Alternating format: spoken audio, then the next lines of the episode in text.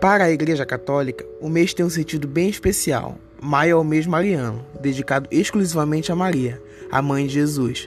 Ela que é muito amada pelos fiéis cristãos católicos por toda a sua história e exemplo de mãe. É lembrada e homenageada durante todo o mês, com missas, terços, oferta de flores, cânticos e também orações muito especiais. O mês mariano é uma celebração católica realizada em maio para comemorar a Virgem Maria, Mãe de Jesus. Essa tradição foi herdada da Europa e, apesar de ser inicialmente realizada em setembro e outubro, foi transferida para o mês de maio, por conta das diversas aparições que a Virgem fez nesse mês.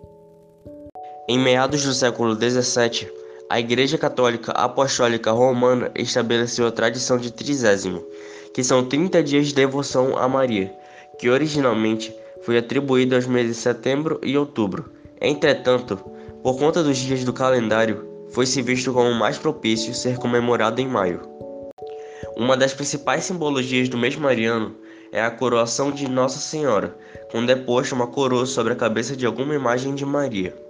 Vale ressaltar que a imagem é apenas uma representação da Mãe de Deus e que não possui quaisquer valor divino ou poder.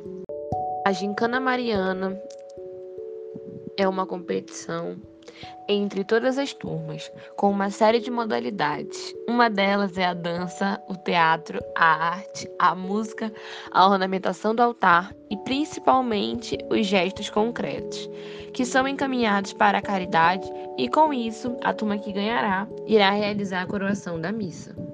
As comemorações que esse mês tem são missas dedicadas a Maria, orações especiais e a coroação de Nossa Senhora que ocorre no final do mês. No dia 26 e 13 são os dias de Nossa Senhora Auxiliadora e de Nossa Senhora de Fátima.